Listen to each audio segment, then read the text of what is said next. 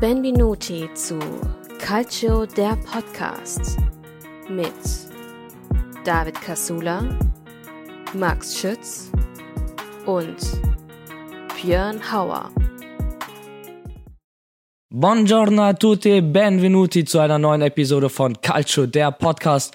Mein Name ist David Casula und wie immer begrüße ich meine beiden Kollegen Max und Björn. Buongiorno ragazzi. Ja, guten Abend, meine Lieben. Ist ja schon wieder fast Mitternacht. Wie geht's euch? Einen wunderschönen guten Abend. Mir geht's gut, mir geht's gut, bisschen müde, aber sonst ist alles gut. Wie geht's dir, David? Ah, ich glaube nicht so müde wie ihr. Ihr, habt die letzten Tage ja, glaube ich, ein bisschen mehr Fußball gucken müssen zu später Stunde. Äh, davon war ich ja in dem Fall befreit. Juventus ja nicht bei der Supercoppa vertreten gewesen. Ihr schon. Da werden wir auf jeden Fall gleich drüber sprechen. Ähm, ja, ich freue mich mega, dass wir wieder zusammen aufnehmen. So langsam kriegen wir diesen zwei Wochen Rhythmus ja auch rein. Ähm, freut mich uns gemein. Und was so alles in nur zwei Wochen passieren kann. Die AS Roma zieht Konsequenzen aus der bisherigen verkorksten Saison und trennt sich von Cheftrainer José Mourinho. Eine italienische Vereinslegende ist als Trainer zurück. Der erste Titel der Saison wurde vergeben und ein ganz großer des Sports hat uns leider verlassen. Darüber wird definitiv zu reden sein. Starten wir also direkt in diese Episode. Andiamo.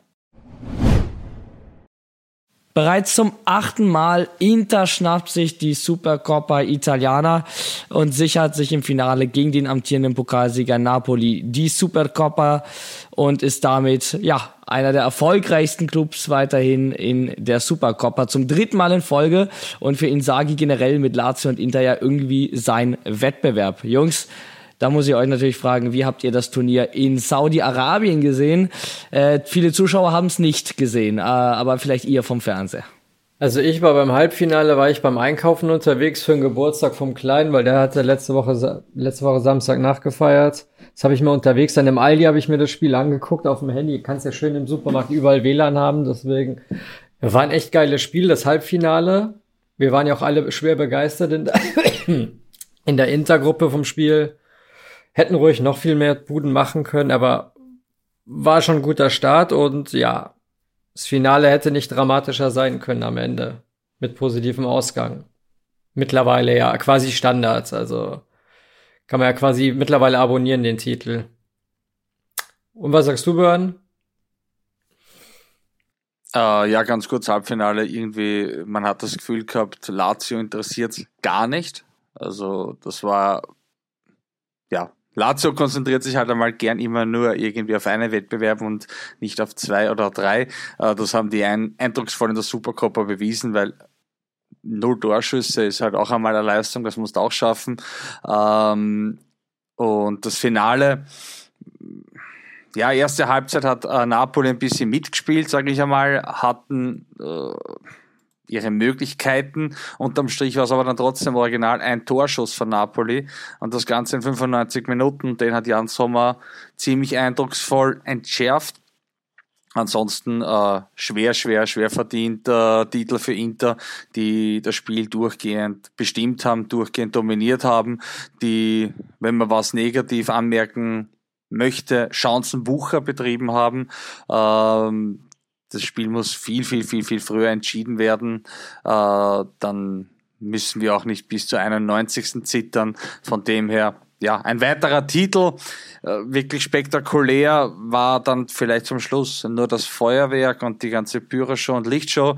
Das muss man den Saudis lassen. Die haben, äh, wenn Geld keine Rolle spielt, kann man da auch ordentlich Geld in die Luft schießen. Ähm, aber sonst hat das Ganze einfach sehr, sehr wenig Flair und sehr, sehr wenig Charakter gehabt. Wir als Inter-Fans können uns jetzt über acht Millionen äh, zusätzlichen Einnahmen freuen, die Inter auf jeden Fall dringend benötigt. Von dem her alles gut. Es ist ein weiterer Titel, aber wirklich, wirklich mit Herz war ich da nicht dabei und ich glaube auch nicht allzu viele Inter-Fans, wobei man sich ja dann am Ende doch ein bisschen drüber freut. Ne? Aber es ist natürlich auch genau der Punkt, den wir ja auch immer wieder ansprechen. Äh, ich glaube, der jedem wahren Fußballfan ja auch immer wieder auffällt, warum findet so ein Turnier äh, nicht wie früher vor der Saison äh, irgendwo in Italien statt? Warum muss es äh, immer irgendwie zur Hälfte der Saison sein? Seit einigen Jahren ja auch immer im Ausland. Völlig egal, ob in China oder Shanghai da äh, oder jetzt Saudi-Arabien und Riyadh das Finale. Also wo wirklich kaum ein Italiener dann hinkommt. Erst recht nicht für so eine Supercoppa, wo maximal 10% Stadionauslastung war im Halbfinale. Das waren wirklich ganz traurige Bilder, die wir da gesehen haben. Keine Inter, Stimmung, keine Fußballkultur. Lazio war dann ein bisschen besser, ein bisschen besser, weil ganz, ganz schlimm ein war bisschen ja, besser, ja. Napoli war für Fiorentina war ja eine absolute Vollkatastrophe. Also das war ja, das war das ja, war was erwartest du in einem Land, ja, was erwartest du in einem Land, dass sich da die, die europäischen Topstars in die Liga kaufen muss, um überhaupt ein bisschen Fußballrelevanz zu gewinnen? Ähm, Absolut. Bin mal gespannt, wie das bei der WM irgendwann da mal aussieht. Aber einmal zum Halbfinale, es war ja relativ klare Kiste. Napoli 3-0 gegen Florenz, ihr 3-0 gegen Lazio. Ähm, das fand ich tatsächlich auch ganz gut, weil jetzt neues System, Halbfinale, Finale in einem Supercup ist für mich auch völliger Quatsch, genauso wie die Erweiterung beispielsweise von der Club-WM. Äh, da hat gefälligst der jeweilige Sieger des Vorjahres zu spielen. So. Und äh, bei der Club-WM ist es eben der Champions League-Sieger und der Asien-Cup-Sieger und so weiter. Und hier hat es Meister gegen Pokalsieger zu sein. Deswegen war das auch mein präferiertes Finale tatsächlich. Ähm, für mich als Juventino Pest gegen Cholera. So, e-, egal wer gewinnt, ich bin nicht glücklich darüber. Ähm, dementsprechend. Aber, Aber Napoli äh, ist schon ein bisschen mehr gegönnt, gibst du. Du, ich sage auch ganz ehrlich, es hat mich kaum mitgerissen. Also wie du gesagt hast. Letztendlich habe ich es als Randnotiz mitbekommen. Nach dem Spiel Inter hat die, den Supercup gewonnen, weil ich die Push-Nachricht auf mein Handy bekommen habe. Das war's. Aktiv habe ich mich damit auch nicht auseinandergesetzt, weil es einfach nichts mit dem zu tun hat, was wir feiern, ne? was wir als äh, Tifosi feiern. Und ähm, wenn man sich anguckt, du sagst das, wie blutleer Lazio auftritt, das ist der Platz, den eigentlich wir bekommen hätten, weil wir sportlich Zweiter geworden sind letztes Jahr. Ähm, durch den Punktabzug dann gar nicht drin.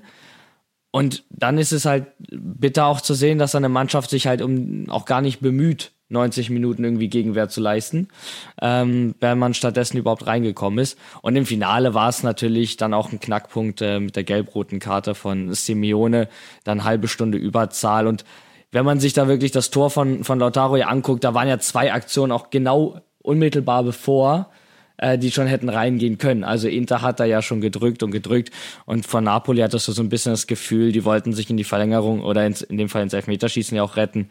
Ähm, dafür habt ihr aber die Saison zu oft bewiesen, dass ihr, dass ihr noch späte Tore machen könnt. Und genau das ist ja auch der Grund, warum ihr jetzt den ersten Titel der Saison habt und immer noch in meinen Augen ähm, ja ganz große Favoriten auf den Scudetto. Muss ja auch echt ab. Was mich. Äh, Wer sagt du zuerst? Bitte, Max. Sag du. Okay. Äh, was äh, mich halt dann schon extrem stört, ist, dass äh, durch den Supercup äh, jetzt ein Hakan Canaloglu und ein Barella in der Liga gesperrt sind. Äh, sie haben sich. Ja, keine gelben kriegen. Ja, aber come on, äh, äh, das ist halt dann doch ein bisschen Erstens hast du auch schon die Doppelbelastung. Das heißt, die Spieler müssen mehr Körner lassen, die müssen haben körperlich nicht nur durch die Reisestrapazen, die halt nach Saudi-Arabien definitiv gegeben sind, sondern auch durch zwei Spiele mehr, äh, einige Minuten mehr in die Beine. Und jetzt musst du dann auch noch eigentlich ein völlig abgelösten Wettbewerb ähm, müssen da die Karten in diese Statistik zählen, was meiner Meinung nach die Liga extrem verfälscht. Also das, also das hat was hat das mit einer Liga zu tun, da, wenn, wenn man da in dem Cup sich da äh, eine gelbe holt. Also das ist meiner Meinung nach kompletter Bullshit. Aber gut, es ist jetzt, äh, Inter hat die Fiorentina am Wochenende vor der Brust. Barella kann man meiner Meinung nach wahrscheinlich aktuell am leichtesten ersetzen, weil der eh ein bisschen neben der Spur steht äh, und ein Fratesi äh, äh, in den Startlöchern schert. Äh, aber ein Hakan Chanaloglu den zu ersetzen durch den jungen Aslani, der zeigt, dass er Potenzial hat, aber extrem unsicher noch ist, das wird auf jeden Fall eine spannende Geschichte. Ich finde es trotzdem nicht fair und eigentlich ziemlich dumm, dass diese Karten in der Liga zählen, weil das ist meiner Meinung nach dann wirklich Wettbewerbsverzerrung, das Ganze. Ja, der laufende Wettbewerb wird ja auch unterbrochen. Max? Ja, vor allem, ich glaube, es ist ja so, wenn du in der Liga deine fünfte gekriegt hättest vor dem Spiel, dann wärst du aber im Supercup nicht gesperrt gewesen, oder? Ich glaube, so wär's dann gewesen, oder? ich habe das auch so verstanden, aber ich bin mir nicht ganz sicher. Also gerne keinen Zuhörer, wenn wir uns da ihren äh, uns berichtigen, aber ich hätte es auch so verstanden. Was halt noch einmal irgendwie komplette Willkür ist. Ja, totaler, totaler Schwachsinn, einfach ehrlich. Also, ich meine, dass ich. Ja, aber das zeigt, der Supercup ist wichtiger, ne? Also da sollen alle Spieler möglichst dabei sein. Deswegen wären sie nicht für den Supercup gesperrt, aber für die italienische Liga ist ja dann nur der Scudetto. Der findet ja auch nicht in Saudi-Arabien Richtig. Statt. Nächstes Jahr macht er. Löst die Wettbewerbe gänzlich ja. voneinander und, und, und, und, und, und, und äh, hau dann nicht irgendwie die Karten, vermischen nicht die Kartenstatistik mit, äh, mit der Liga. Also das ist, das ist, das ist, ich weiß, wer sich das einfallen lassen hat, der muss besoffen gewesen sein, weil das hat ja, das eine mit dem anderen hat ja nichts zu tun. Das ist ja Bullshit des Todes.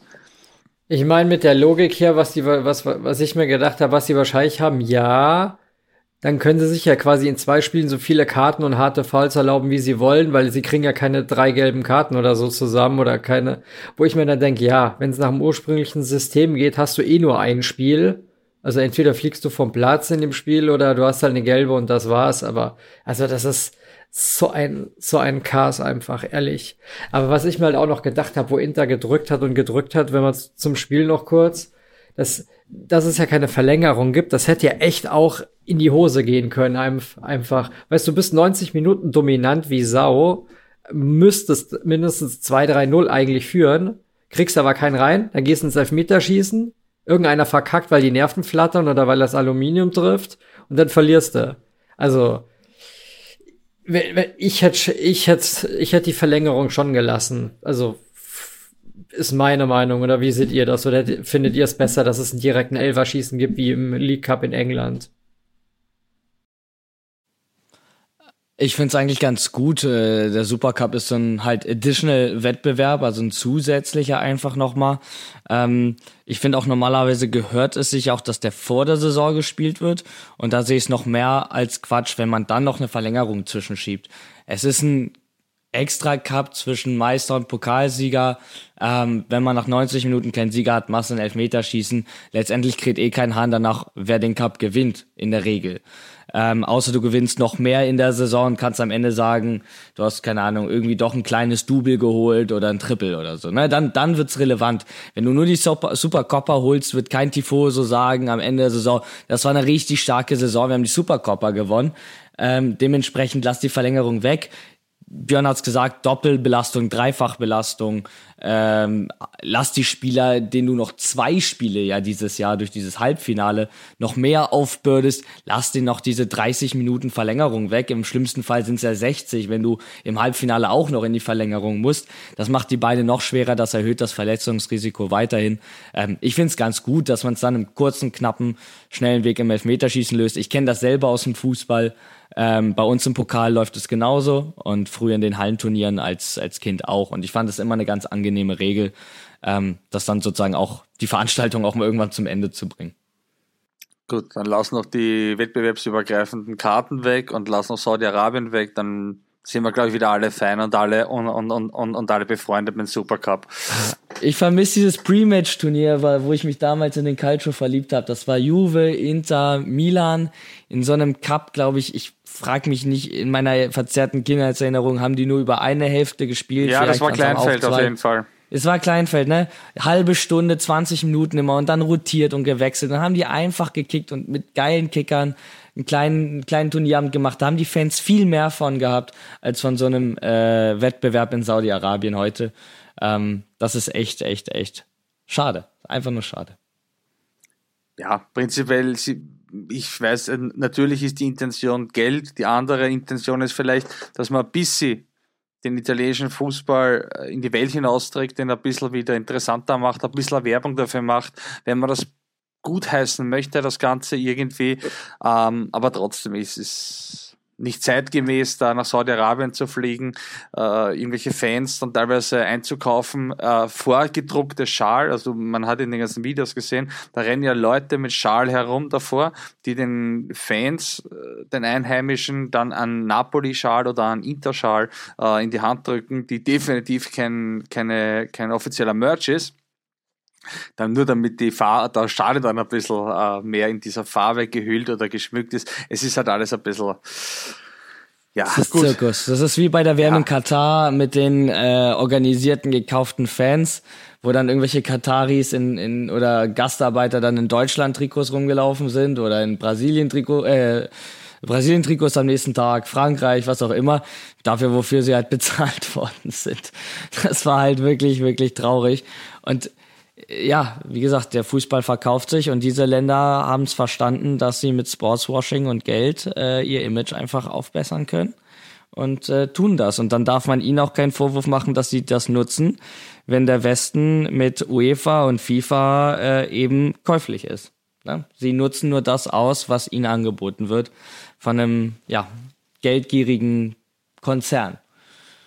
Absolut. In dem Fall. Ähm, wir können nur danke, ganz kurz noch, wir können, ich sag's trotzdem als Interfan, danke für 8 Millionen.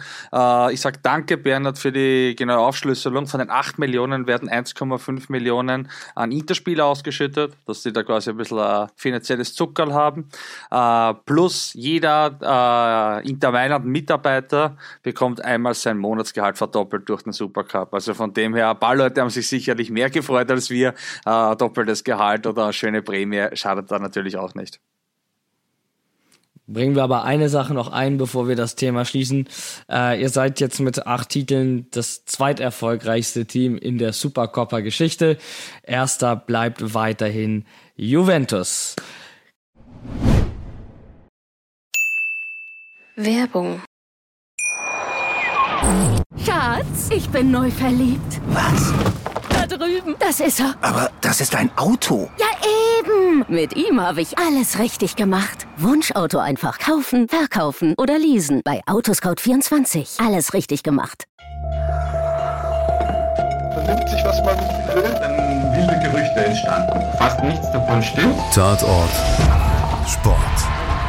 Wenn Sporthelden zu Tätern oder Opfern werden, ermittelt Malte Asmus auf meinsportpodcast.de. Folge dem True Crime Podcast, denn manchmal ist Sport tatsächlich Mord. Nicht nur für Sportfans. Werbung Ende. Kommen wir zum nächsten Thema und zwar einem Paukenschlag bei der Roma. The Special One Jose Mourinho ist nach zweieinhalb Jahren im Amt sein Posten los. Die Roma-Verantwortlichen ziehen äh, ja aus den bisherigen Ergebnissen also ihre Konsequenzen.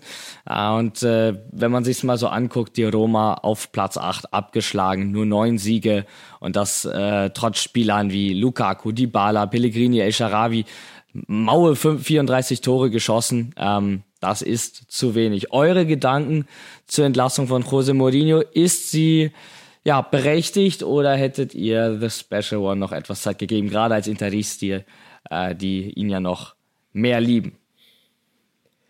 Ja, man muss sich halt nicht wirklich wundern. Mittlerweile muss man sagen, bei den ganzen Ergebnissen. Also Mourinho, sein Sp Spielstil ist ja nichts Neues, aber ja, dass er nicht wirklich mega viel oder sagen wir mal, dass er nicht das Maximum aus dem Kader rausgeholt hat, ist ja nichts Neues.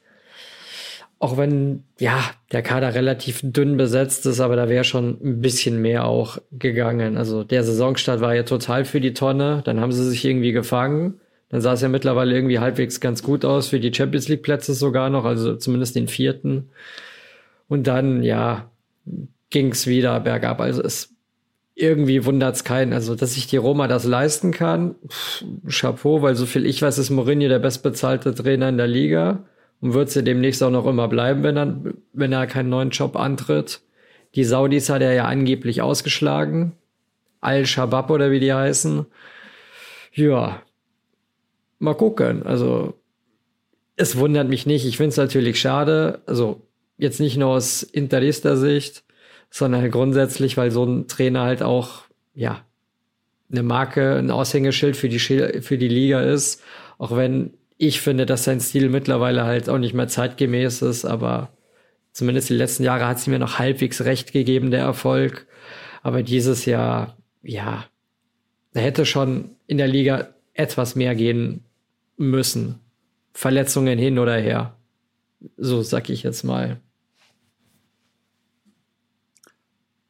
Ja, ähm, kann ich dir komplett zustimmen, Max. Das ist einfach absolut nicht mehr zeitgemäß, was Mourinho da spielen lässt. Und wir reden hier über einen Mourinho, den wahrscheinlich jeder Inter-Fan äh, äh, noch immer irgendwie ein bisschen ins Herz geschlossen hat, den er liebt und äh, was auch einem ein bisschen schwerfällt, äh, über, über, über dieses Genie, über das Special One äh, Kritik äh, zu äußern.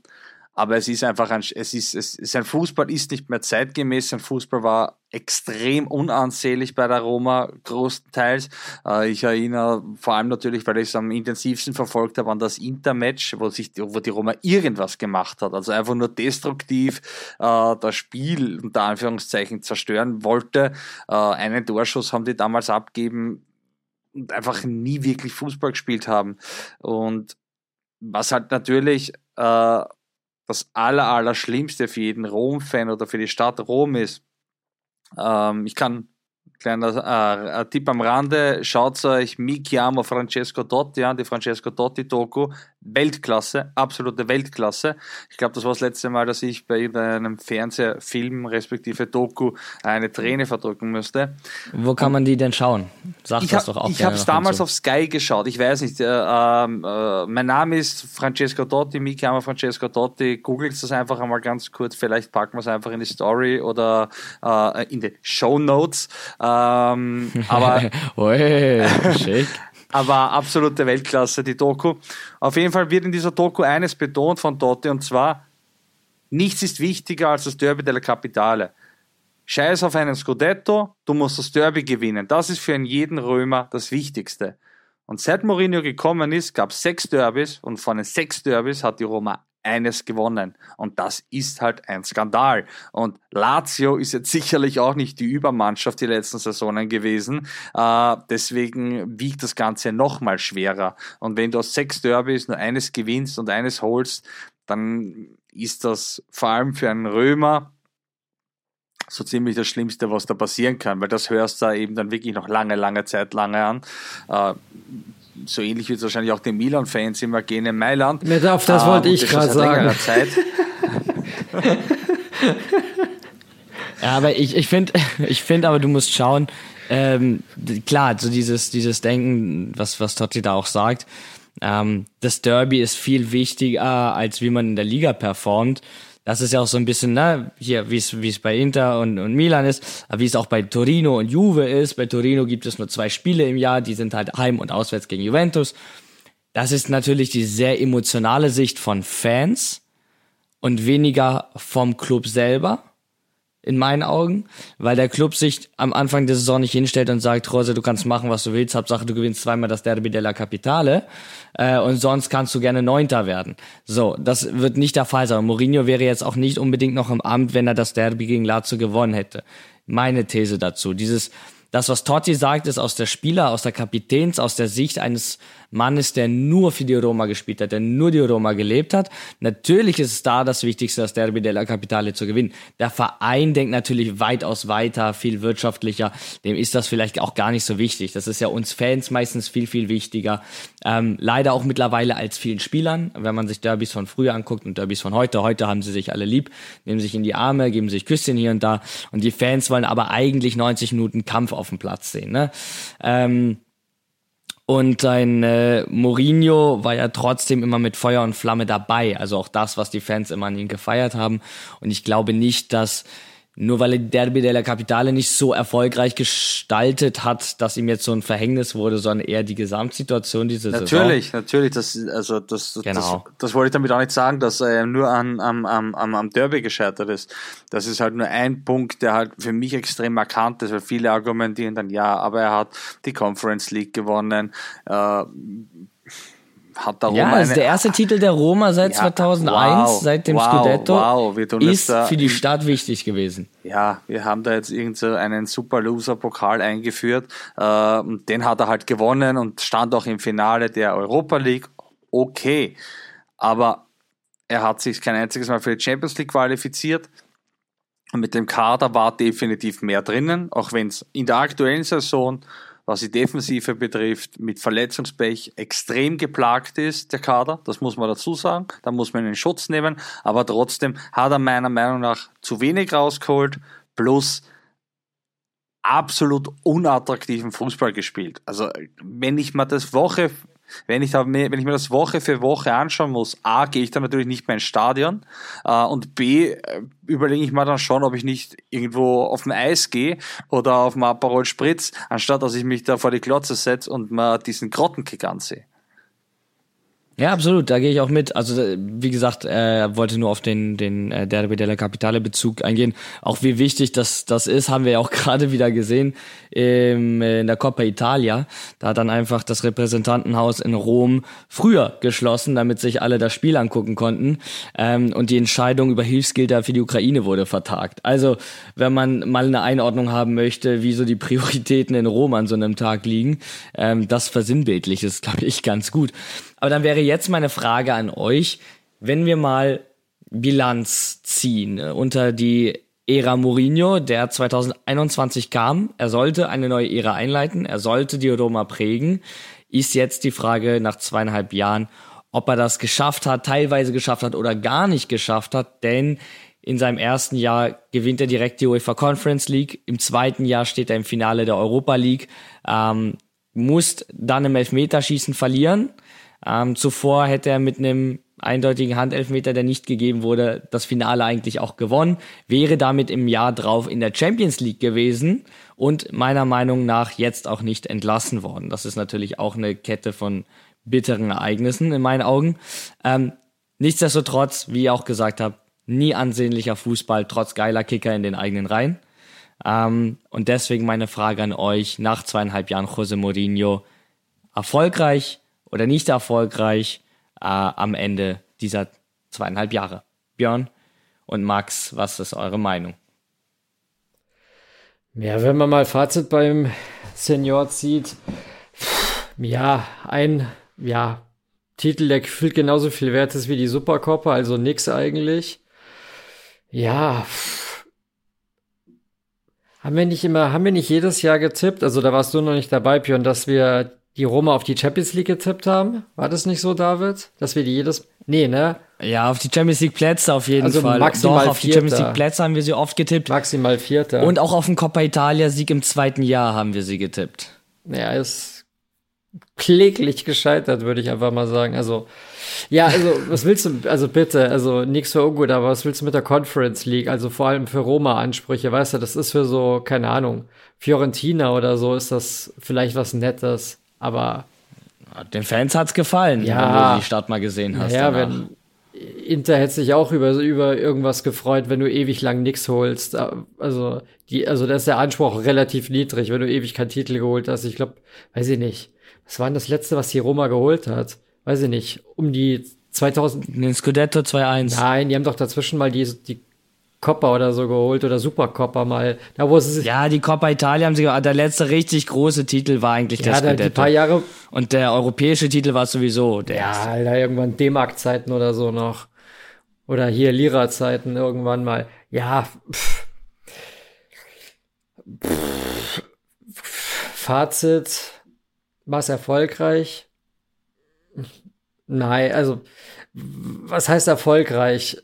Hat er das Mindeste erreicht, was, was man, was man gedacht hat, was die Roma erreichen kann? Jein. Oh, das, also ich sage jetzt nicht, dass es komplett erfolglos war, aber also hinter den Zielen auf jeden Fall, meiner Meinung nach. Also bestimmt auch von, von, vom Clubanspruch, was jetzt die ersten, die zwei, ersten zwei, zweieinhalb Jahre das Ziel war, mit Sicherheit, waren die da ambitionierter, wenn du einen Mourinho holst, so als Heil, Heil, Halbringer gefühlt. Ja, also ich würde schon sagen, ich würde schon sagen, eher gescheitert, als dass es aufgegangen ist, die Rechnung. Vor allem, wenn man überlegt, was er auch noch für ein Geld bezieht und was er für einen Kader eigentlich zur Verfügung hat. Also, ja, sagen wir gescheitert. Auf jeden Fall. Und den Erwartungen zurückgeblieben. Ja. Da gehe ich auf jeden Fall mit dir, Max, weil äh, wenn man jetzt einmal die äh, Conference League und das Finale der Europa League weglässt und rein die Liga betrachtet, ist es einfach viel zu wenig. Weil jetzt sind wir sich ehrlich, äh, Sturm mit einem Dybala, mit einem Lukaku, mit einem Tammy Abraham und einem Belotti, äh, das wünschen sich sicherlich manch andere Teams, da so breit aufgestellt zu sein. Und auch das Mittelfeld ist mit einem Pellegrini, mit einem äh, Paredes, einem Sanchez und einem Aua jetzt sicherlich nicht das schlechteste. Also der Kader gibt definitiv mehr her als das, was Mourinho geleistet hat. Und wenn ich einen Mourinho hole, wenn ich dem zum bestbezahltesten Trainer mache, dann erwarte ich mir auch etwas von diesem Herrn, auch ligatechnisch. Und der Kader ist sicher nicht so schlecht. Und selbst wenn er ein bisschen schlechteren Kader hat, dann erwarte ich mir von einem Top-Trainer, dass er sein vorhandenes Werkzeug, vor allem das, was Mourinho eigentlich immer gekonnt hat, sein vorhandenes Werkzeug, das nie Weltklasse war oder oft nicht Weltklasse war, so zu formen, dass es funktioniert und dass es ein erfolgreiches Team wird. Und jetzt hat er meiner Meinung nach sicherlich ein schwer solides Team und hat maximal die Leistung eines Mittelklasse-Trainers gebracht. Mehr hat er nicht gebracht, meiner Meinung nach. Ich finde es ganz spannend. Äh, ich habe mir heute mal im Zuge der Recherche bei Statista ähm, Mourinhos Bilanzen seiner bisherigen Stationen angeguckt. Da haben wir ja Porto, wir haben zweimal den FC Chelsea, Inter Mailand natürlich, Real Madrid, United, Tottenham und jetzt auch eben die Roma. Ähm, spannend da zu sehen war, von meinem Bauchgefühl her, äh, ich weiß nicht, wie es bei euch ist, äh, mein Bauchgefühl hat mir gesagt, dass seine schlechteste Bilanz bei Tottenham gewesen sein muss. Ne? Der Verein, der keine Titel holt. Ähm, Überraschenderweise äh, hat er aber bei der Roma die wenigsten Punkte pro Spiel eingefahren.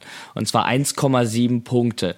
Äh, bei Tottenham waren es dann 1,77, also nicht sonderlich viel mehr, aber am Ende immer noch besser. Äh, aber nicht zu vergleichen mit Zeiten wie, wie Chelsea oder äh, eben bei euch, bei Inter, bei Real Madrid. Da waren es 2, 2, 2,3, 2,1er Schnitte pro, pro Spiel. Und das waren ja auch die Saisons, mit denen er äh, die großen Titel geholt hat, mit denen die Champions League, die Meisterschaften gekommen sind. Ähm, dementsprechend davon die Roma ganz weit entfernt. Und ähm, ja, von daher schwierig am Ende zu sagen, dass es erfolgreich war, aber ich glaube, dass es der Roma im Punkto Ansehen ähm, viel gebracht hat von den Spielern, die gekommen sind, vom Jose Mourinho, überhaupt Effekt, dass so ein Trainer zur Roma gegangen ist. Ähm, ich glaube auch, dass die Fans eine tiefe Connection zu ihnen aufgebaut haben. Also es war ja auch alles immer sehr emotional. Ähm, die werden ihm den Titel für die Conference League ewig dankbar sein, weil es der erste internationale Titel wirklich war. Es gab einen äh, englisch-italienischen Pokalwettbewerb in den 60ern und 70ern oder den Messestädte-Pokal. Den äh, wird aber kaum noch jemand erinnern, beziehung, also oder auch irgendwie auch nur ernst genommen haben. Also war es schon der erste große internationale Erfolg und sei es, dass es ein aus dem Boden gestampfter neuer Wettbewerb der UEFA war. Den musst du auch erstmal gewinnen. Das haben alle anderen Clubs nämlich auch nicht geschafft in diesem Jahr, äh, sondern eben die Roma. Und ähm, wie gesagt, Bitter im zweiten Jahr ist er dann eigentlich auch an der Europa League dran und wäre automatisch dann für die Champions League qualifiziert worden.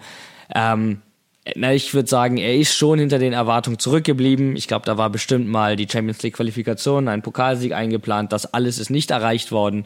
Ähm, Punkteschnitt am schlechtesten in seiner ganzen Trainerlaufbahn. Nichtsdestotrotz, all in all war er, glaube ich, in dem Moment der richtige Trainer für die Roma. Und jetzt muss jemand übernehmen, der aus diesen Spielern, die jetzt vorhanden sind, die auch dank Mourinho gekommen und geblieben sind, ein Team formt, ein Spieler, der sich auch mit dem Verein identifiziert. Und deswegen sehe ich auch die Verpflichtung von Daniele De Rossi als sein Nachfolger als einen sehr guten Schritt. Ähm, keine große Trainererfahrung, muss man sagen, aber irgendwo muss ja angefangen werden. Bisher nur Co-Trainer der Nationalmannschaft und ja, für ein Jahr Cheftrainer bei Spal Ferrara gewesen. Es war ähm, ja nicht so erfolgreich bei Spal, ne? Nicht so erfolgreich, aber äh, aller Anfang ist schwer und ich glaube auch, bisher läuft es ja auch ganz okay. Der Start von äh, De Rossi bei der Roma war gut, war auch gleich ein Sieg. Ähm, und es ist eine Vereinslegende, zu dem auch die Spieler in der Kabine einfach hochschauen. Also so wie sie zu einem Mourinho hochgeschaut haben, werden sie auch zu einem De Rossi hochschauen, äh, obwohl der Trainer technisch ja nicht an Mourinho rankommt. Also das finde ich, glaube ich, ist ganz, ganz wichtig, dass man nach einem Mourinho einen Spieler, einen, einen Trainer hat, zu dem die Spieler trotzdem weiter aufsehen. Und da ist der Rossi eine spannende Wahl, aber ich finde eine, eine sehr gute Wahl. Wie seht Absolut. ihr die Verpflichtung? Absolut. Also mit Daniel De Rossi hat die Roma sicherlich nichts falsch gemacht. Er selber auch nicht. Er ist eine Vereinslegende. Er übernimmt jetzt ein nicht so funktionierendes Team und wenn er das auch nicht gleich auf Schiene bringt, kann er sich da meiner Meinung nach nichts zerstören. Äh, die Fans werden wahrscheinlich unter Anführungszeichen auch besänftigt sein, weil einfach ein Daniele De Rossi jetzt in Amt und Würden ist. Ähm, von dem her hat die Roma und Daniele De Rossi nichts falsch gemacht. Und noch einmal ganz kurz das Thema Mourinho aufzugreifen. Mir als Calcio-Fan hat Mourinho trotzdem extrem gut gefallen, weil er einfach der Liga einen unglaublichen Mehrwert gegeben hat. Er hat den Medien sehr viel Futter gegeben. Es ist einfach Mourinho. Mourinho bringt ja ähm, auch als Fußballfan einer Liga extrem viel, extrem viel äh, äh, Publicity, witzige Sprüche, Eskapaden. Jede zweite, äh, jedes zweite Spiel hat er rot gesehen. Der hat öfters rot gesehen als seine ganzen äh, Spieler. Deswegen äh, muss ich sagen, ich bin froh, dass er bei der Roma war. Äh, ähm, mich hat's amüsiert. Äh, spielerisch war es halt weniger wertvoll, aber trotzdem war das sicherlich nicht falsch. Und mit Daniele De Rossi kann man nichts falsch machen. Mal schauen, was er, was er leistet. Wahrscheinlich ist vielleicht wie, wie bei Gattuso am Anfang, dass das eine sehr, sehr gute Überbrückung ist. Ob es eine langfristige Lösung ist, wage ich noch zu bezweifeln, aber die Überbrückung ist sicherlich die beste Lösung aktuell. Ja, De Rossi hat halt nichts zu verlieren einfach, weil vor allem nach dem schlechten Start bei Spal erwartet auch keiner halt viel. Und bei den Fans hat er halt viel Kredit als Vereinslegende und ja, ich habe halt auch überlegt, welcher Trainer könnte jetzt die Roma aus der Scheiße ziehen. Also äh, bei der Verletzungsmisere ist es ja auch gefühlt eigentlich auch egal und ist halt auch die Frage, ob jetzt so viel Budget für einen guten Trainer auch da wäre mit dem Gehalt, weil ein Mourinho ist ja noch unter Vertrag und muss noch bezahlt werden. Also ja, glaube ich, wie ihr beide schon gesagt habt, fahren beide Seiten da ganz gut und ja, hat gut angefangen.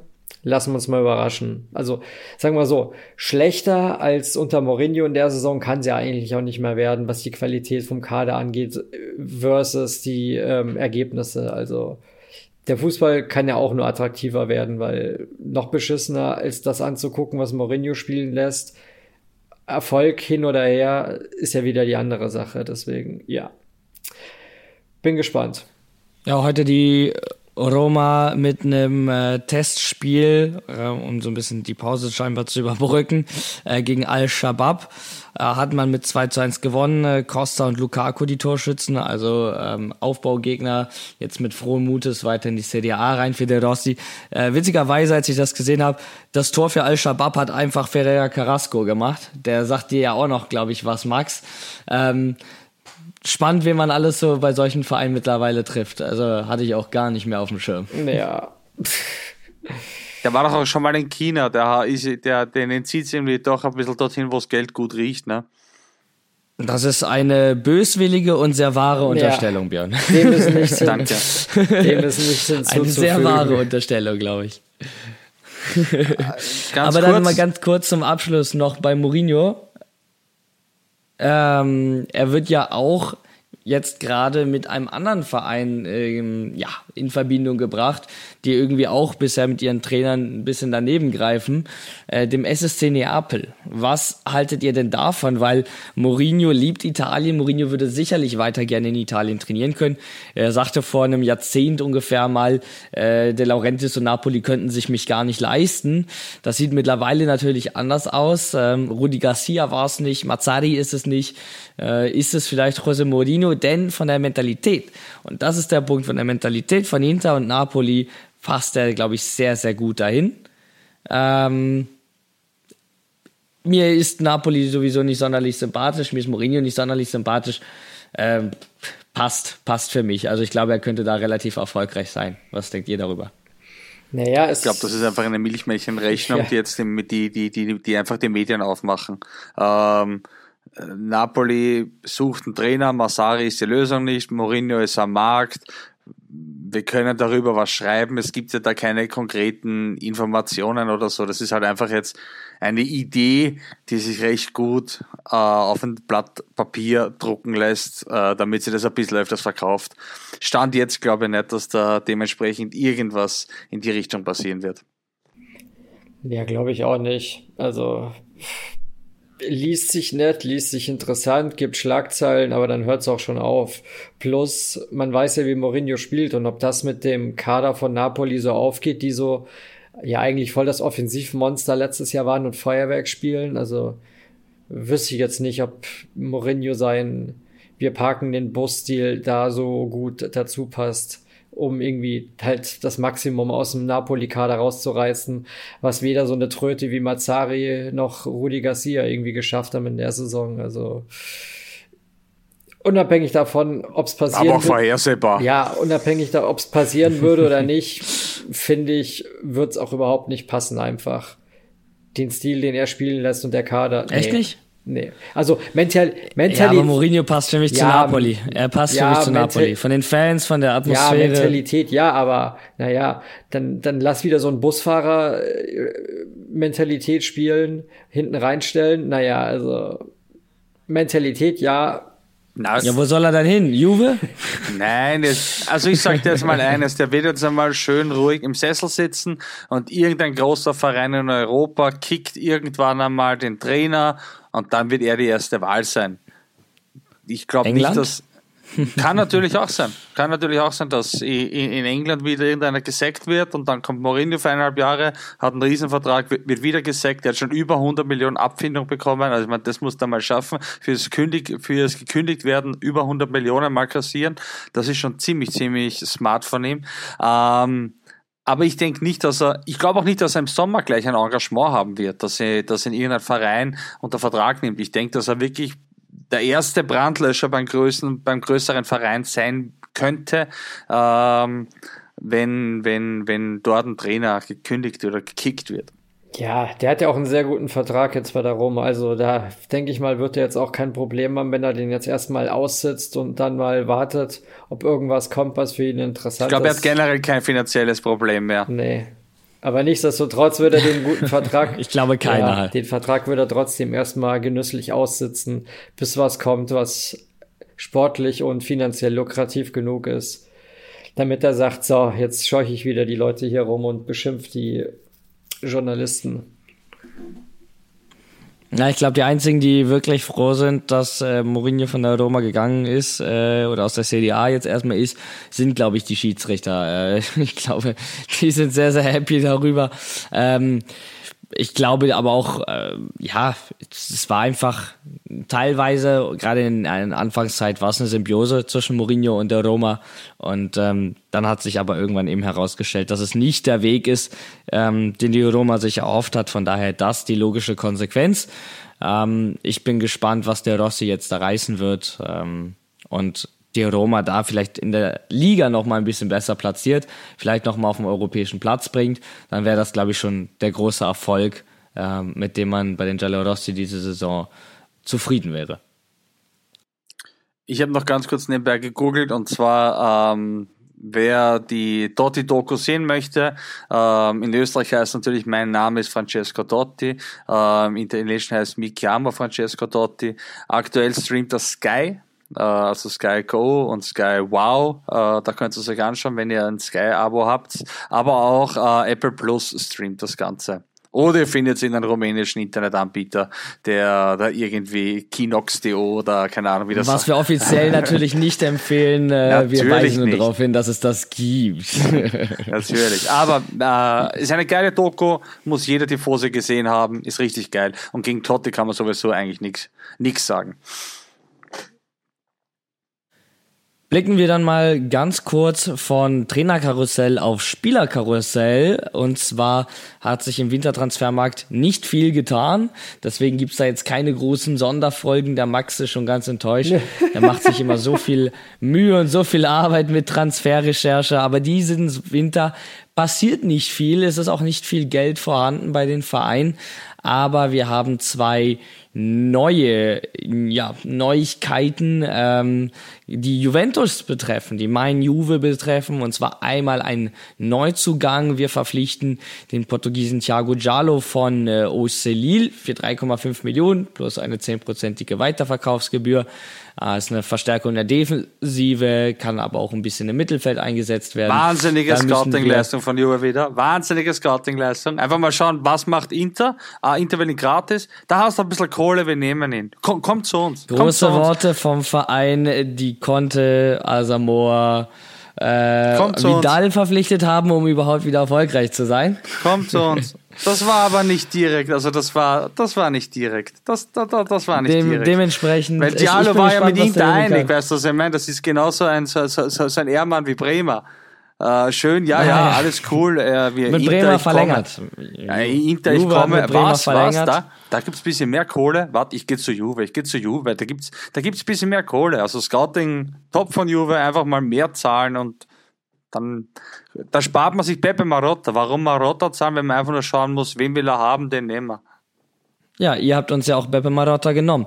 Dementsprechend, wer von wem hier klaut, wäre ich vorsichtig bei Transfers.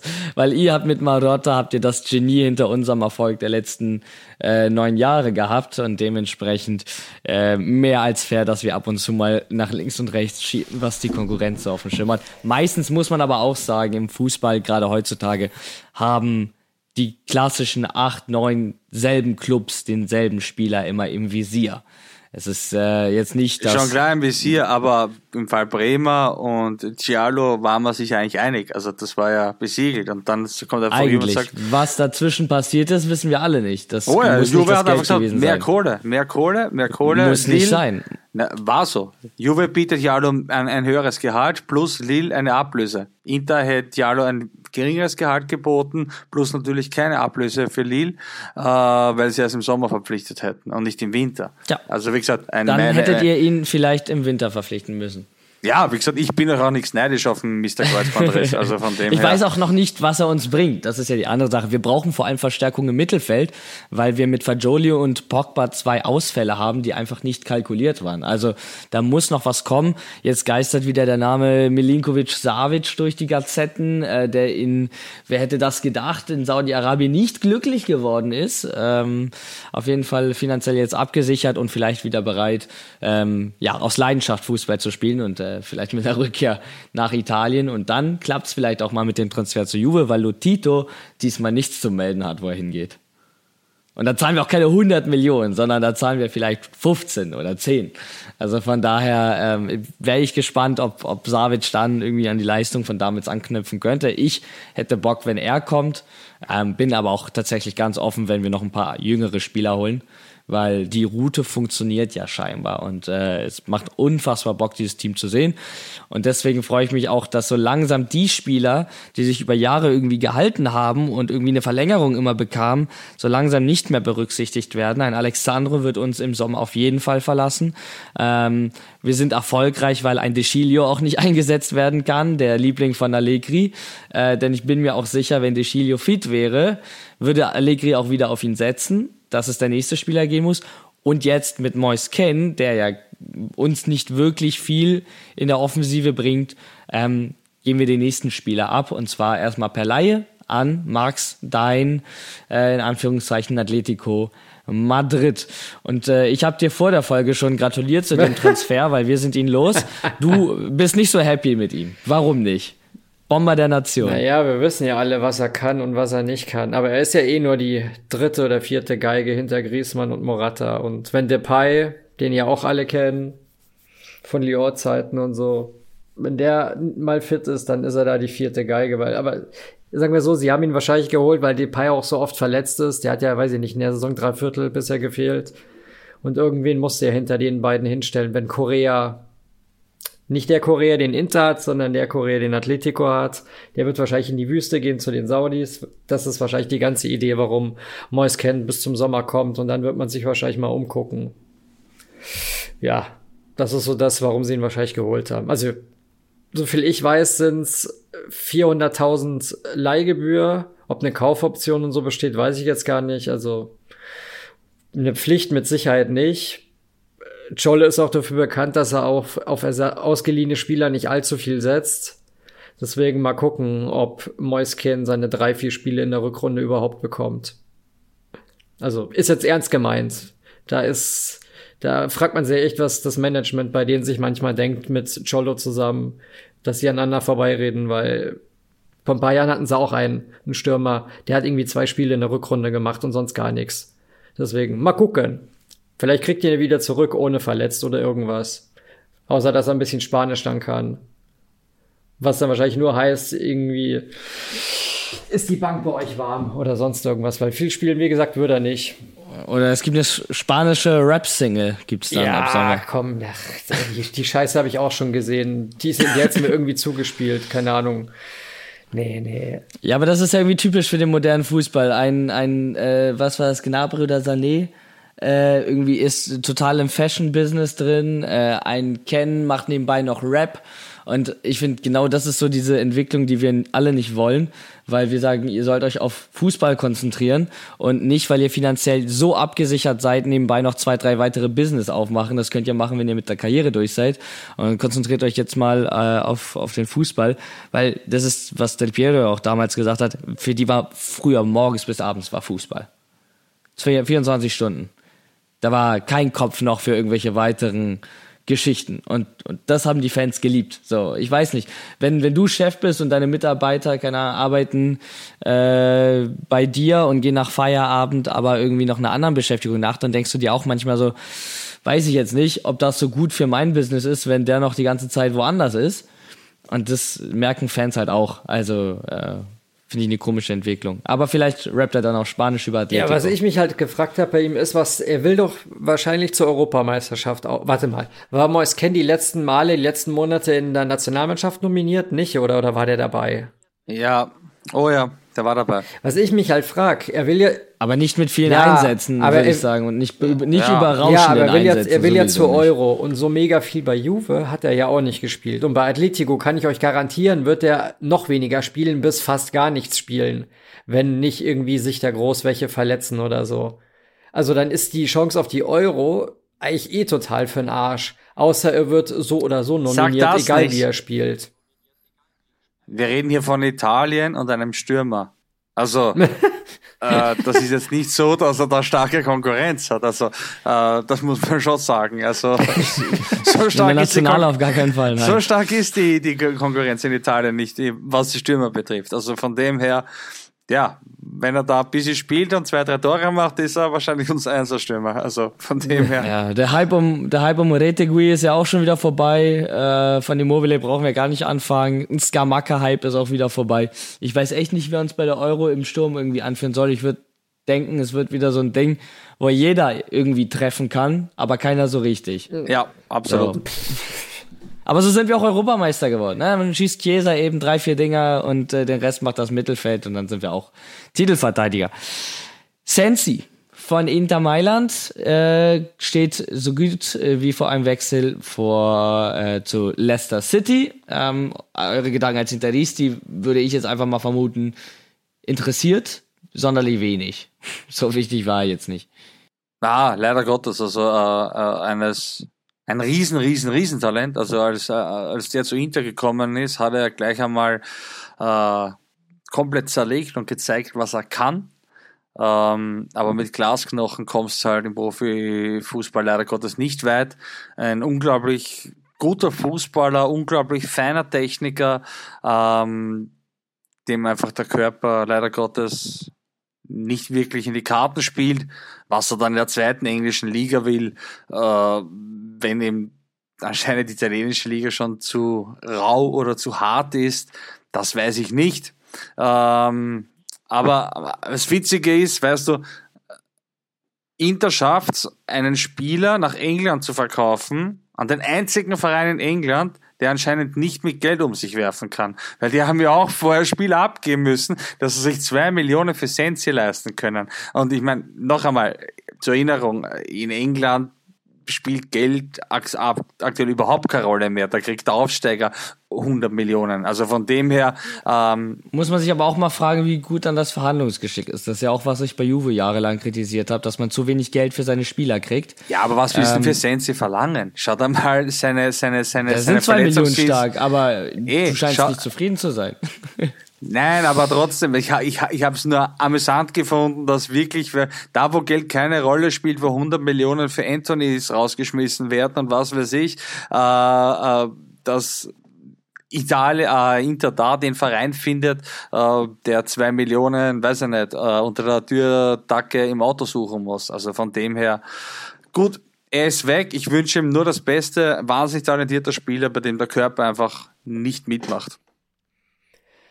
Ja, man, gut, man muss ja auch sagen, da wo das Geld richtig unterwegs ist, ist ja in der Premier League und in der zweiten Liga jetzt nicht so gut. Die, die Absteiger aus der ersten Liga haben den Schirm für ein Jahr, damit sie das, die Gehälter halbwegs abfedern können, weil ja die, die Fernsehgelder der zweiten Liga jetzt nicht, nicht so der Knaller sind im Vergleich zur Premier League, auch wenn die ganz gut sind, glaube ich, oder solide sind. Aber in der Premier League kriegst du ja so das Geld hinten reingeschoben. In der zweiten Liga wieder nicht mehr ja, wie gesagt, was er da in der Z Ja, aber wir reden hier von Leicester City, ja, ja. Äh, von einem Zweitligaverein mit einem Marktwert von 240 Millionen Euro. Ja, ja, aber was, also, was der in der zweiten Liga will, frage ich mich auch. Also wahrscheinlich liegt es daran, dass Maresca der Trainer ist und ihn unbedingt haben will. Und ich meine, die haben ja schon, ich verfolge ja auch die zweite Liga, weil ich es relativ gut mit Leeds United halte, was so englische Clubs angeht. Und ähm, ja, die haben ja schon, glaube ich, weiß ich nicht, fast 20 Punkte gefühlt oder 15, 16 Punkte auf einen nicht direkten Aufstiegsplatz Vorsprung. Also du kannst ja schon gefühlt für einen direkten Wiederaufstieg, die sind ja abgestiegen letztes Jahr, kannst ja direkt eigentlich schon fest wieder einplanen. Und das ist wahrscheinlich auch das Ziel von Sensi. Ich meine, der wird sich jetzt wahrscheinlich nicht, unabhängig vom italienischen Trainer, jetzt dann mit der zweiten englischen Liga auf Dauer genügen. Deswegen, weil es ja quasi wieder ein, ein Erstligist auf Vorlauf schon ist, wird er wahrscheinlich jetzt im Winter zu denen gehen. Wie er sich durchsetzen wird ja. und alles ist halt die Frage. Also wie gesagt, für mich ist er potenziell vielleicht der beste italienische Mittelfeldspieler, den Italien hat, hätte, haben könnte, konjunktiv, wenn er nicht, ja, so ein gefühlter Mehmet Scholl wäre, was Verletzungen angeht.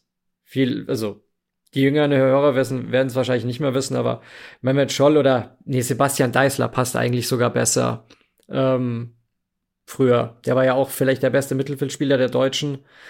Und aber verletzungsanfällig wie noch was einfach. Und bei Sensi ist es ja nicht anders. Marco Reus, um ein aktuelles ja. Beispiel zu nennen. Ja, das ist, also er kann einem nur leid tun, weil. Nur Sensi ist noch mal zehnmal schlimmer als Marco Reus. Ja, ich wüsste nicht, wann, also, der hat, also, kannst du es mir, glaube ich, bestätigen. Der, der Sensi der hat doch keine fünf Spiele am Stück bei Inter in den ganzen, weiß ich nicht, vier Jahren gemacht oder seit er da ist, oder? Es waren noch keine vier, fünf Spiele. Nicht, dass ich wüsste. Nicht, also nicht mal vier, glaube ich. Nicht, Stück. dass ich wüsste. Ja. Also das ist schon echt heavy einfach, muss man sagen. Außer beim Monza. Beim Monza ist dann wieder gut gegangen, dann kommt er zurück zu Inter, ist wieder kaputt. Ja, selbst da war er doch. Aber reden wir nicht so lange über 2 Millionen Euro Transfer. Ja, also das ist, ja genau. Ich habe nämlich euch noch was anderes mitgebracht und zwar einen möglichen äh, Tauschtransfer. Das äh, gibt's auch noch wohl. Das ist nicht nur wie bei Fußballmanager früher, sondern auch noch heute. Und zwar zwischen der Fiorentina und der AS Roma zwischen Ikone und Belotti soll äh, man gerade mal sprechen. Der, die Spieler, inwiefern die angetan sind, ist nicht bekannt, aber die Vereine überlegen das. Florenz würde gern einen der Stürmer Florenz würde gerne einen der Stürmer haben, von der die Roma mehr als genug hat. Auf der anderen Seite ist Ikone ja auch schon länger ein Ziel bei den Giallorossi. Dementsprechend auch eine spannende Nummer. Ähm, mal ganz kurz eure Gedanken dazu, wenn es denn dazu käme. Also was ich heute, ich glaube, kann funktionieren. Ich glaube bei, ich glaube beim Fabrizio war, war das heute oder habe ich das bei irgendwem anders gelesen? Ich glaube beim Fabrizio auf auf X, auf Twitter war das dass das auf jeden Fall nicht passieren wird, habe ich gelesen. Ich weiß nicht, wer das von denen gesagt hat, entweder was der Fiorentina-Präsident, irgendwer hat das gesagt, dass da auf jeden Fall nichts dran ist und sie Ikone auf gar keinen Fall abgeben werden und für Bellotti sowieso nicht. Also irgendwo, ich glaube, habe ich das bei. Da sind andere Informationen von Gianluca Di Marzio dann im Umlauf.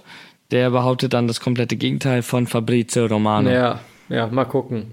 die zwei Schwaden ja eh immer wie die, wie die Weltmeister. Aber ich kann es mir auch nicht vorstellen, dass die Fiorentina ihn vor allem während der Saison abgibt. Also kann ich mir irgendwie schwer vorstellen. Und die Fiorentina hat ja mit Beltran eigentlich einen, der jetzt neu dazukam für relativ gutes Geld.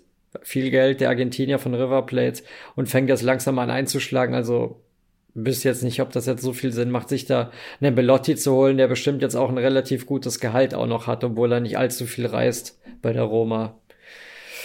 Ja, würde ich nicht machen.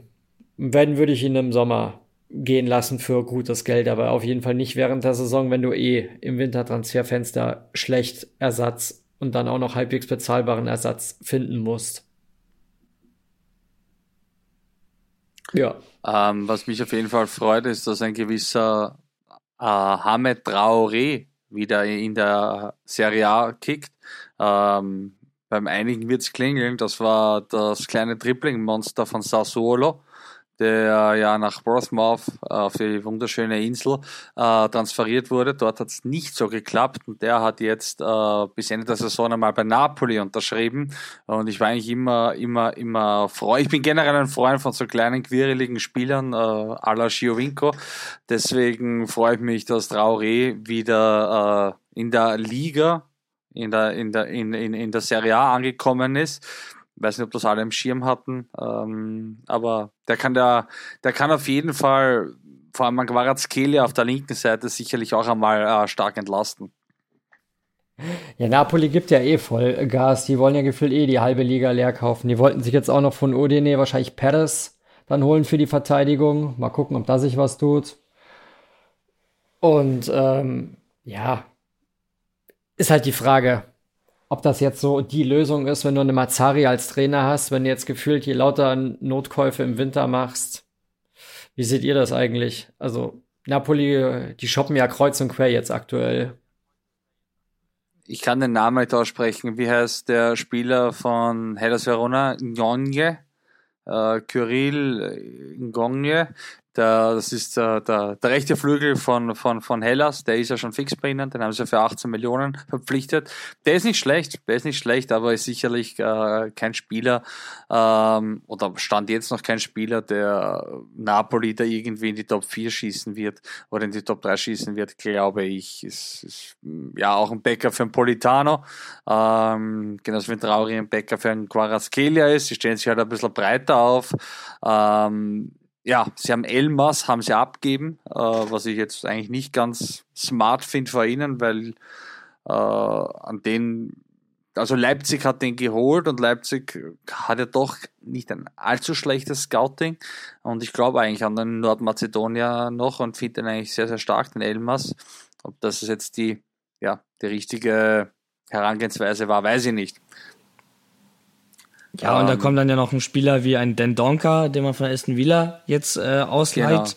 Ähm, und ein Popovic, ähm, dementsprechend Napoli auf großer Shoppingtour, aber möglichst günstig, möglichst viel mit Laie gearbeitet äh, und dann ähm, ja bei also Buyout-Möglichkeiten, ähm, keine keine Verpflichtungen.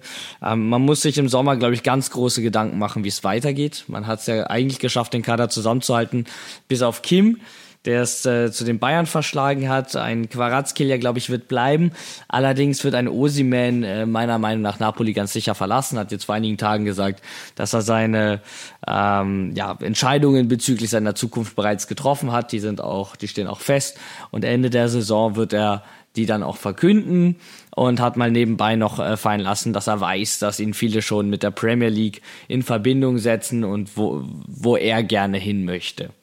So, dementsprechend glaube ich, wird Napoli sich über eine Stange Geld freuen dürfen und äh, aber dann überlegen müssen, wie man ihn ersetzt und ob ein Dendonka, ein Popovic, ein, also ob das die Spieler sind, die ihn ersetzen, äh, in dem Kaliber glaube ich nicht. Da muss Napoli äh, und vor allem De Laurentiis, glaube ich, mal wieder über den Schatten springen, bereit sein, auch mal etwas mehr Geld in die Hand zu nehmen, qualitativ nachzubessern, damit Napoli auch in den Jahren danach ähm, ja ein Konkurrent um den Scudetto bleibt und nicht wieder ja, in der Versenkung verschwindet, äh, wo es zwar an finanziell gut geht, aber titeltechnisch wenig zu feiern gibt für die Ja, Fans. dann ist auch, es ist ja auch wieder die Frage, kommen sie in die Top 4 oder nicht? Halt das alte Lied einfach mit der Champions League und mit den, mit der Kohle, die dafür reinkommt und der lukrative Wettbewerb. Wenn du dich halt wieder nur für die Europa League qualifizierst, ist die Wahrscheinlichkeit, dass, also, dass ein Osimhen gehen wird, ist sehr wahrscheinlich mit und ohne Champions League 24, 25.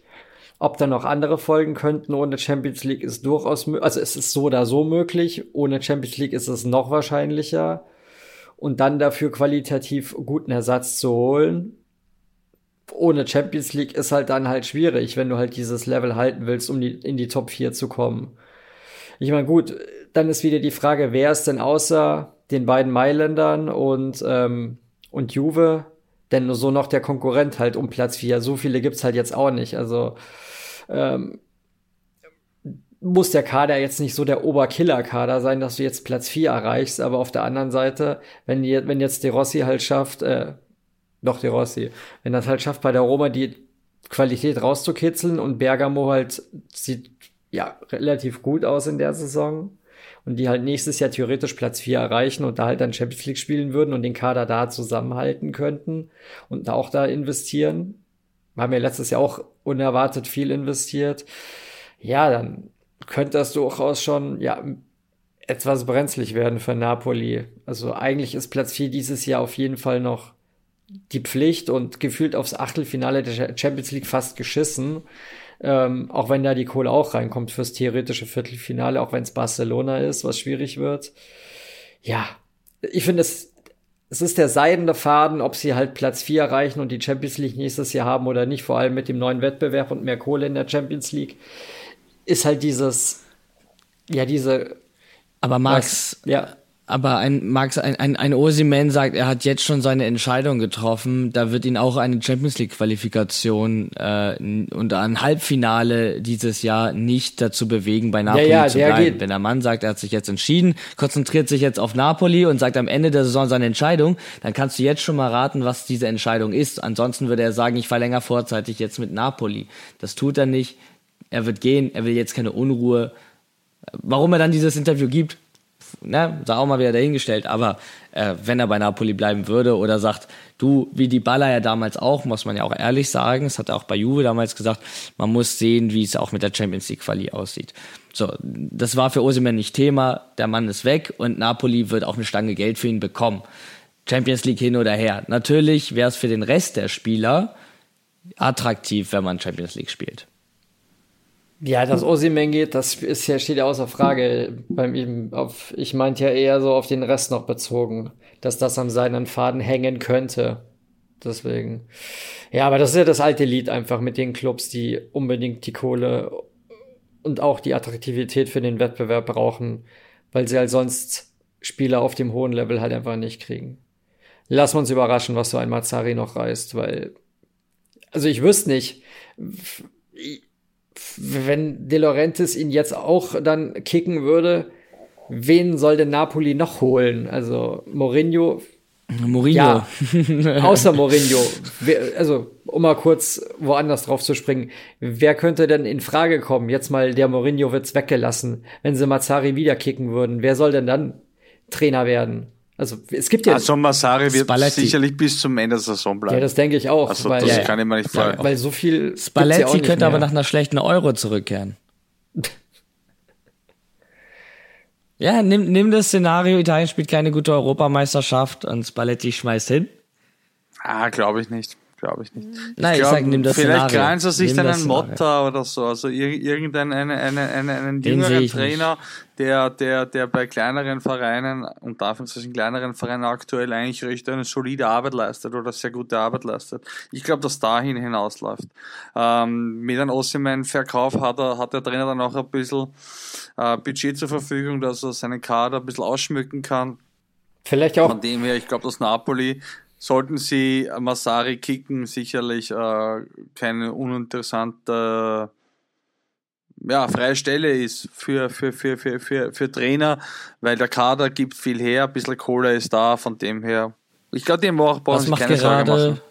Was macht gerade Rafa Benitez? Ach, Hals, Maul, ey. Alter, hau ab, ey. Alter. Bei Celta Vigo, Also, ich, kann ich ich weiß es sagen. wirklich nicht. Ich google das jetzt. Ich sag da, Celta der Vigo. irgendeinen Saudi-Club. Celta Vigo. Ja, Ach so, ne, ich Spanien, sage, okay. ich, warte, ich sage, bevor du googelst, ich sag genau, Benitez trainiert ähm, gerade in Portugal. Nein, Spanien. Celta Vigo. jetzt. Oder Spanien. Erste Liga Oder Spanien. Spanien. Celta Vigo ist er. Da hat er vollkommen recht am Max. Ja, ja, weil ich höre Tiki Taka, den spanischen Podcast, und da haben sie sich zuletzt drüber aufgeregt, dass der noch immer bei den Trainer ist, weil der à la Mourinho auch der Zeit hinterher ist. Deswegen, da geht auch nicht viel. Ja, guck mal, dann ist er ja bald wieder auf dem Ja, Markt. ja. Das ist Also- doch also wunderbar. ich finde, dass Palladino Also bei Monza eigentlich auch eine, einen guten Job macht, finde ich, bei Monza. Also der ist auch durchaus interessant für die, für ein Regal drüber Den als sehe ich Trainer. eher bei Napoli als Motta, ja. ja. Meine Best Benitez hat genau bei einem Team einen guten, halbwegs guten Job gemacht und das war Liverpool und danach äh, war der f- komplett für die Fische. Ist der nicht- der ist der nicht mit- hatte nie, nie, nie Ist der nicht mit, anschließend äh, ist der nicht mit Newcastle sogar was du abgestiegen? sagen? Kann natürlich sein, aber ich sehe gerade, er hat auch bei Celta Vigo einen Punkteschnitt von 1,12.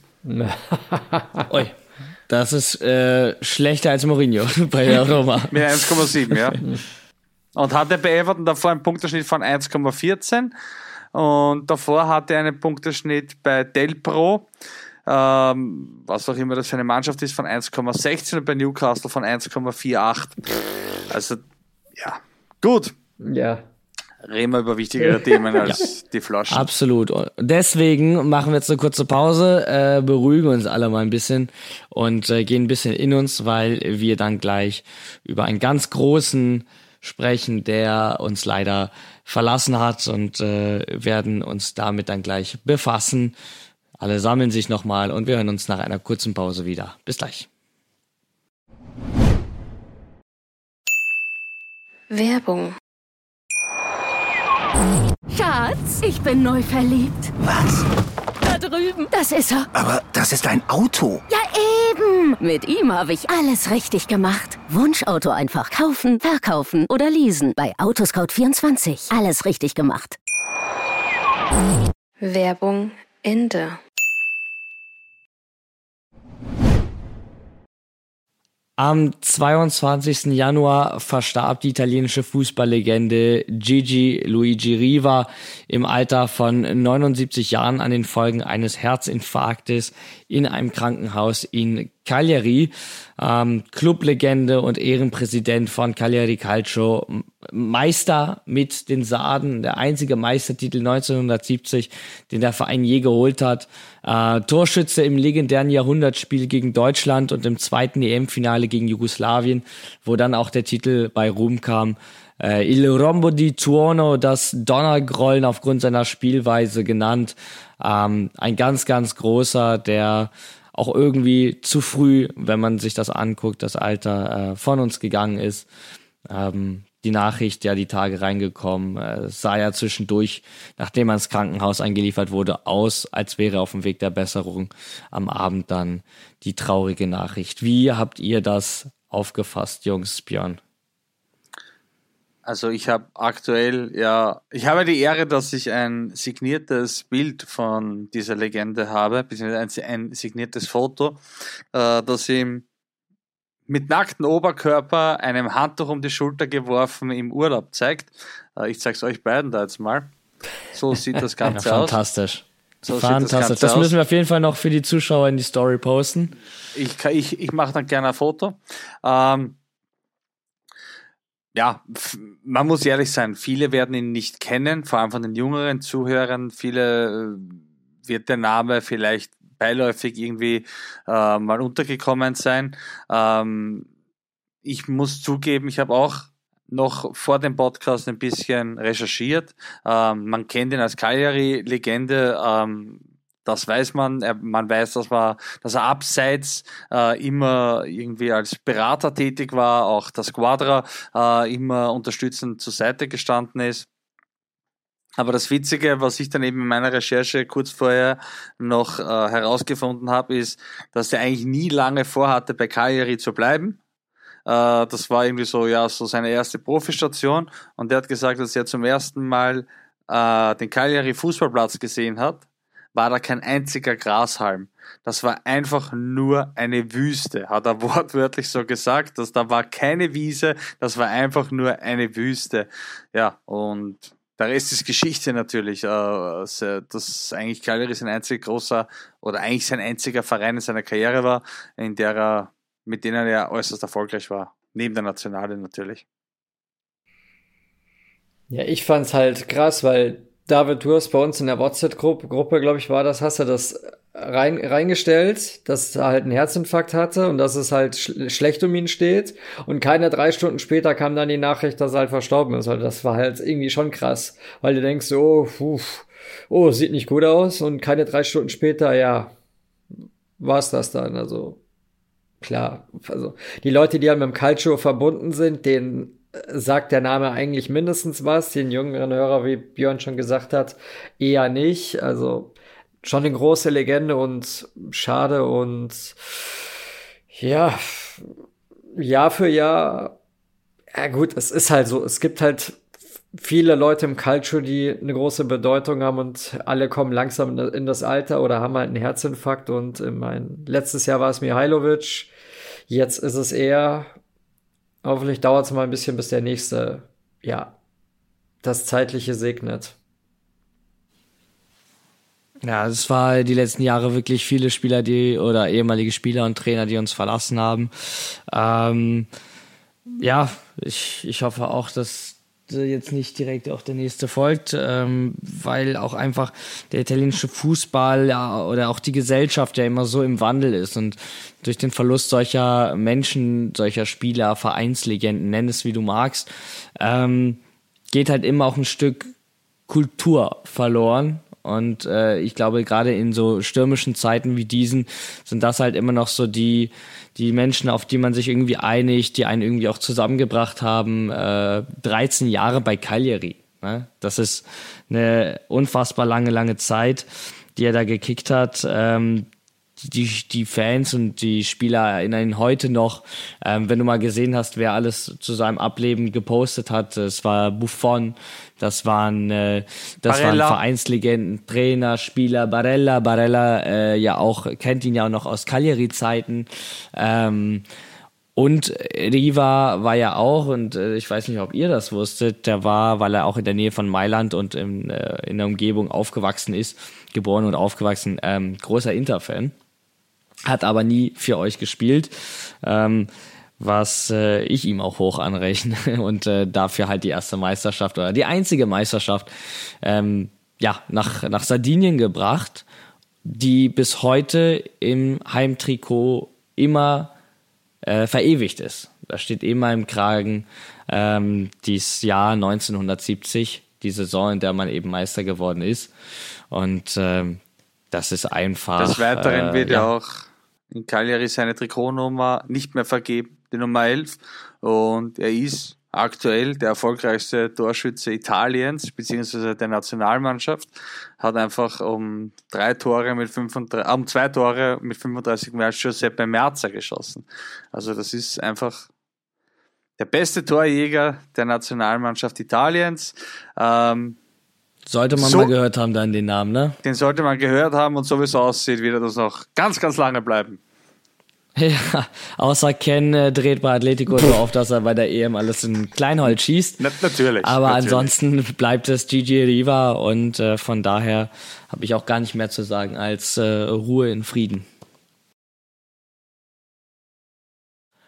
Und damit sind wir auch am Ende unserer Episode. Äh, wir haben über Mourinhos äh, Rauswurf bei der Roma, die Nachfolge durch Daniele De Rossi gesprochen, über den ersten Titel der Saison für Inter Mailand. Ob da noch die Meisterschaft hinzukommt, werden wir sehen. Die Coppa Italia wird es dieses Jahr nicht. Aber ich würde jetzt einfach mal so behaupten, in der nächsten Super Coppa Edition seid ihr wieder dabei, hoffentlich wir dann auch dabei. Und dann äh, hat diese ganze Serienmeisterschaft von Super Coppa Titeln für euch auch mal ein Ende. Und äh, ja, der Nachruf auf Gigi Riva. Jungs, ich bedanke mich bei euch. Ich bedanke mich bei euch Zuhörern, dass ihr wieder eingeschaltet habt. Ich hoffe, euch hat's gefallen. Mir auf jeden Fall. Und ich verabschiede mich und richte das Wort an euch beide. Sag Arrivederci, ci sentiamo. Ciao, ciao. Ja, meine beiden, meine Lieben. Es hat mir wieder riesig Spaß gemacht. Und ja, wir sehen uns auf jeden Fall dann wieder regelmäßig. Kriegen wir jetzt mittlerweile, wie ihr schon vorhin gesagt habt, gut hin aktuell. Wir sehen uns in ein paar Wochen. Macht's gut. Wir sehen uns. Ciao, ciao. Ich wünsche euch einen wunderschönen Tag. Seid lieb zueinander, habt euch lieb. Ich bin persönlich am Derby d'Italia am 4.2. in Mailand vor Ort. Werde ein paar Fotos machen, wir werden das posten und danach sicherlich auch einen heiß diskutierten Podcast äh, miteinander aufnehmen, damit ihr wieder was auf die Ohren habt. Macht's es gut. Tschüss. Baba.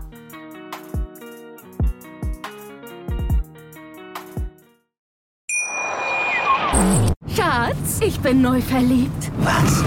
Da drüben. Das ist er. Aber das ist ein Auto. Ja, eben. Mit ihm habe ich alles richtig gemacht. Wunschauto einfach kaufen, verkaufen oder leasen. Bei Autoscout24. Alles richtig gemacht. Wie baut man eine harmonische Beziehung zu seinem Hund auf? Puh, gar nicht so leicht. Und deshalb frage ich nach, wie es anderen Hundeeltern gelingt, beziehungsweise wie die daran arbeiten.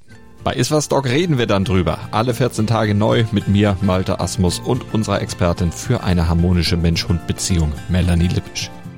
Iswas Dog mit Malte Asmus. Überall, wo es Podcasts gibt.